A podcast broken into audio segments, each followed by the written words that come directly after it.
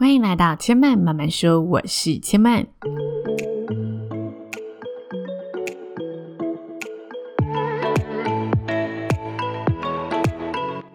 目前频道在 Apple Podcast、Spotify、KKBox 以及 Google Podcast 都听得到。喜欢的朋友欢迎帮千嫚订阅并留言评论，让更多人可以认识千嫚慢慢说喽。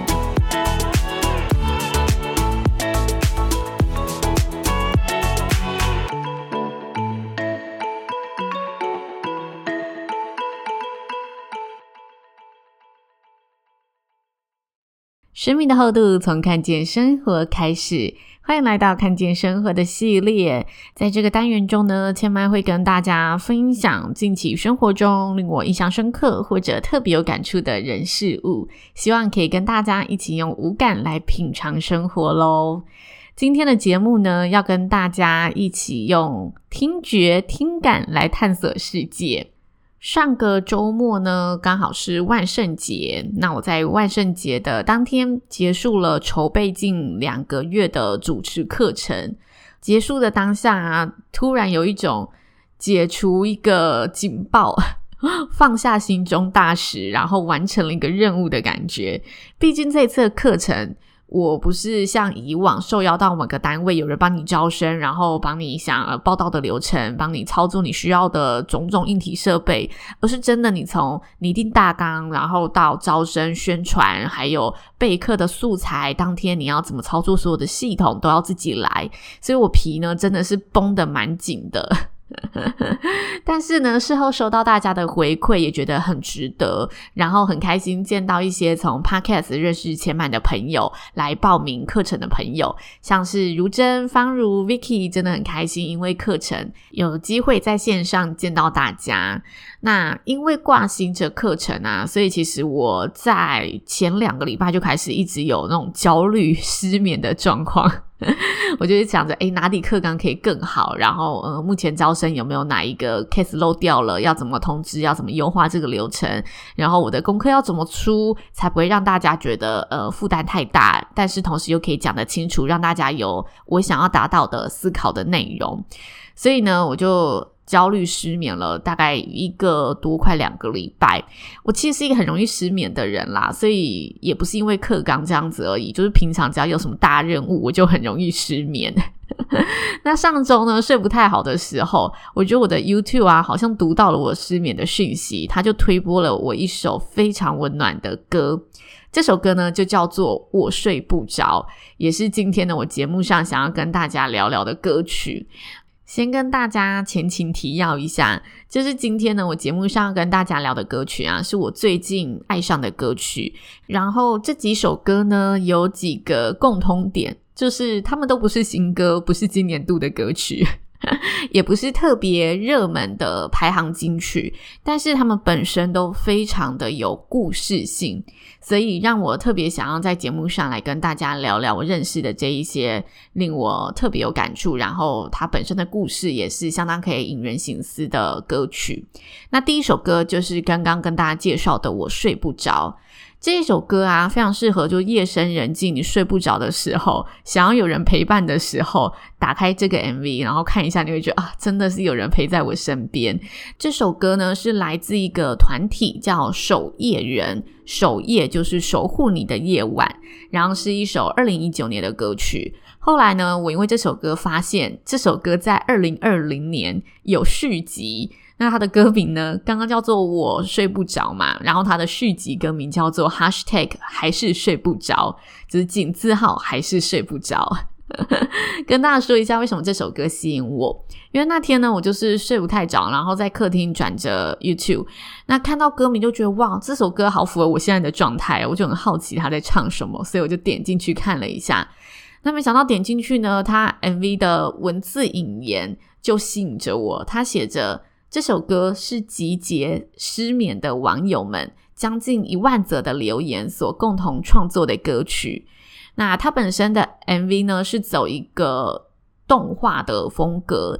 一开始就是一片夜空，然后搭配着一颗在夜空中散发着鹅黄色光芒、柔和又温暖的月亮。然后他就简单的用文字带出这首歌曲的创作过程。接着呢，他进入歌曲之后呢，MV 中的动画就从夜空缩进了窗边，然后窗边内呢有一个主角躺在床上划着手机，就他的床就紧邻着窗边。那房间是关着灯的，所以手机的灯光就特别的亮，表示他也是失眠的情况，然后在看着大家的讯息。而他的歌词呢，就以手机讯息的对话框方式做设计和呈现在 MV 当中，就一下子跳在左上角，一下跳在荧幕中间，一下跳在右上角等等，就是那种对话一则一则的。每每一句话其实都是网友在社群上发布的文字讯息，那守夜人呢，他就将这一些文字串起来，创作了这首歌曲。他当初是有在就是社群发布说，嗯，他希望可以陪伴睡不着的人们，所以大家如果睡不着的话，可以用一个他设计的机器人聊天室，你就可以在上面，然后跟大家分享你的心情，然后会得到一些回应。他就是让睡不着的人抚慰同样在。另一端一样跟你睡不着的人，那他的作词人挂名就非常可爱，写着“守夜人与失眠的网友们”，因为他的每一句歌词真的就是他从那一个社群软体里面去帮大家集结起来、串联起来的歌曲。我当下就是看着那个 MV 的动画，然后又听着歌，就觉得完全鸡皮疙瘩，重复听了很多次。因为那些他挑出来串联出来的那些内容，我觉得是非常有力量的。然后他刚好又搭配着所有网友的人像来做呈现，所以我觉得那一个真实感是非常强烈的，就好像你真的在看朋友的讯息，真的有人在跟你说话的那种感觉。所以我重复听了很多次后呢，隔天醒来就记得这一首很特别的歌，然后就上网查了一下守夜人的故事。我看了许多的报道，发现他们的创作其实是有很多观察生活现象的角度存在。所以我那时候就觉得，哎，在我的 podcast 跟大家推荐这一首歌，应该喜欢我 podcast 的人也会喜欢上这首歌。这是我的猜测啦，我觉得这一首歌应该，嗯，平常会喜欢去多看一下大家在做什么的，多担任观察者的人都会很喜欢。那他其实最新的专辑里面还有两首双胞胎歌曲，我觉得这歌曲名称也非常可爱，叫做《谢谢演算法》跟《逃离演算法》。这两首歌呢，它的旋律是相同的，但是它在歌词上面做了一些调整跟换置，我觉得就很符合呢。身为创作者们的心声，也就是我看了自己是非常有感的。因为呢，他说谢谢演算法，就是因为有演算法的推播，可以让我们的作品被相同频率的朋友认识，然后也因为有这个演算法的机制，让我们可以接触到有同样品味、相同喜好的朋友。所以谢谢演算法。但是呢，有时候也很想要逃离演算法，就是提醒自己不要被这些数字绑架。不要因为演算法而影响了自己创作的心情，然后要继续保持着，就是呃，以最纯粹的创作的行为出发点。因此，我看到这两首歌曲，然后看了一下他自己，嗯，为什么会设计这两首歌曲，就觉得蛮有趣的。他还特意用相同的旋律，就是表达出那种演算法真的是一体两面，有好有坏。但我真的是，哎，对他又又爱又不能到恨，但是又爱又。觉得要保持距离的感受，守夜人推荐给大家，然后先去听我睡不着啦。我觉得我睡不着这首歌真的是蛮好听的。然后他资讯栏下方的介绍，我觉得也是非常触动人心的。大家如果有听有看的话，可以再点开来阅读一下。那接下来我想跟大家分享第二首歌曲。既然我一直很犹豫要把哪一首歌放在第二首。既然我刚刚是介绍团体，我就继续先介绍团体好了。这个团体呢，其实在二零零九年就出道了，不过他最近推出了一个新作品，让我又因缘际会回去重听他的歌曲。这个团体呢，就叫做 Trash 乐团。OK，不知道大家认不认识？如果很常参加一些音乐季啊，应该会蛮喜欢的，因为我记得我。大学的时候，有一群朋友很喜欢去博二啊那种音乐空间听呃音乐季，还是大港开唱这种，他们都蛮喜欢 Trash 乐团的。那他最近出的新歌叫做《离开台北》，我觉得很多在台北打拼的游子，如果了解他的创作理念，也会觉得蛮有感触的。就是台北是一个很多人梦想的起源地，然后熟悉不过的一个地方。台北就像是家，但是它又承载着很多复杂的情绪，有失落，有快乐，有难过。那当世界继续往前走的时候，即使台北是你想要追逐梦想的地方，但有时候还是只能无奈的选择告别，因为我们都得向前，所以还是要学着跟现实去做一个选择。因为他发现，就是身边朋友有很多都是因为生活而一次次的做出选择，然后每个人在日复一日的生活里，都还是会有跟现实去妥协的模样。所以这首歌其实说真的，它是。我自己看会觉得蛮悲伤的，但我觉得那个悲伤也不是他真的要叙述、刻意去呃营造出来的一个现象，而是真的现实就是这样子。你到了人生的不同阶段，你所在乎的可能就不再是单纯像年轻的时候，你只在乎你的梦想，而是你不同阶段有不同在乎的事情，让你去做出了另一条路、另一个方向或者下一个阶段的选择。OK，但我今天不是要介绍这首歌曲，我想要跟大家呢介绍的是，因为这首歌曲让我想起的他过去的歌曲，这首歌曲叫《希望你回来》。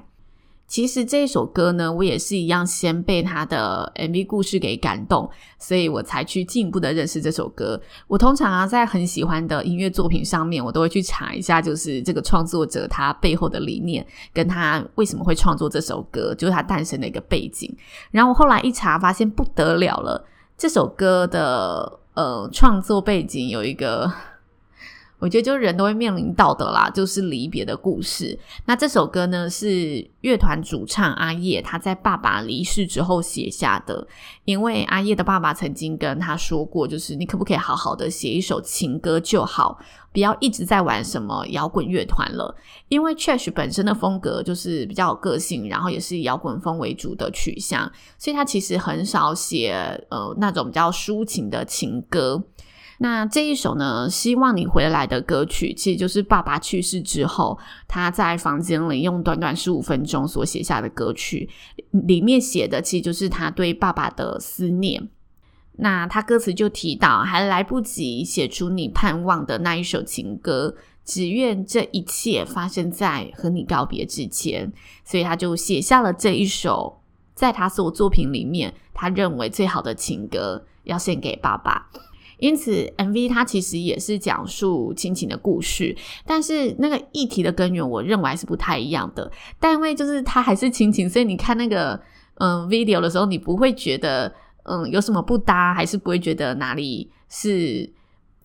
让你有需要多想的情节，就是一切都是水到渠成的，很 match。没有想到呢，我一查这个创作背景，我觉得哇，原来他还有另一个富有情感的故事，是本身这首歌就存在的。因为他 MV 他是请那个超级演技派演员屈中恒来饰演，然后。演出的长度也像一部微电影，我记得好像有七分钟以上吧。所以他 MV 的故事本身就已经很好看，然后你又觉得搭配那个歌词非常的到位。没有想到你单独把这首歌词拿出来听，然后去了解他歌词背后的故事，他原来在叙述的是另外一件事情，然后也是很让人揪心的故事。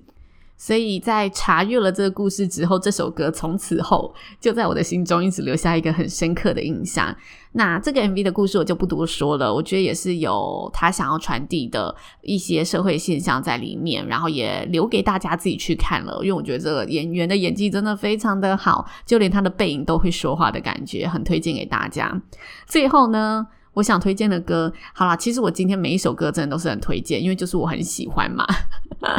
那最后我想推荐的是我最近在嗯大嘻哈时代里面认识的歌曲。有些朋友呢可能会觉得我怎么那么跟不上流行，我先为自己找个台阶下，因为呢我后来去查这一首歌，我发现这首歌其实在当时是有掀起一些话题的。那原因就是它本身的取材是很有。教化的寓意存在，然后它整个歌曲的内容，就是它呃歌词提到的东西，都让你从不同的角度去延伸思考整件事情。那这首歌是来自小人的歌曲，哈，他是一个嘻哈歌手，他就叫小人，叫做凶手不止一个。我觉得这首歌呢，也是同样很适合搭配 MV 去欣赏的一首歌曲。那它主要讨论的议题其实就是霸凌以及被霸凌的议题。然后它本身是一首 rap 的歌曲，所以我觉得它的歌词其实比较满。因为我在认识这首歌，刚好是先单纯的听到他的作品，然后之后去看了他的歌词，听了几遍之后才去看他的 MV。所以当我就是以这个顺序去吸收这首歌曲的时候，我会会觉得 OK，他的题材我都懂了。但我在想，如果我是一开始看着 MV，然后看着歌词，我可能会没有办法一下子吸收这么多的资讯。因此呢，这一首歌。我强烈的推荐大家可以先呢听音乐，然后看歌词，然后可能听个一次、看个一次之后，我们再回去呢看 MV。这时候你就会更能感受到他画面想要带给你的那一些资讯是什么。然后他的 MV 其实是从一个高中生跳楼为题作为一个开场，其实他的歌词也是就是写一个高中高中生。跳楼了，然后跳楼之后，新闻事件开始报道，他就开始娓娓道来发生在这一名高中生周围的故事，从他生前到他死后，还有从周遭亲友到社会大众不同角度、不同层面所发生的事情是什么。那它本身的歌词其实就是一个故事，非常有脉络，所以真的建议大家可以从头到尾先去看一次它的歌词，会发现哇，这个作品真的太猛了。虽然有点黑暗，但就是真实嘛，每一句话都是直击社会现象的那一种语句。突然觉得我今天的节目做到这里，有种。越介绍，然后越暗黑走向的 方向前进。但我觉得这几首歌曲真的都是很好的作品，然后很有它的创作意识、概念，还有故事在其中的作品。好的作品就是可以让你听了一听就觉得，嗯，它一定是有什么东西等着你去挖掘。然后有时候是可以安抚你，有时候是对你有所启发，有时候是带你去认识一个新的议题。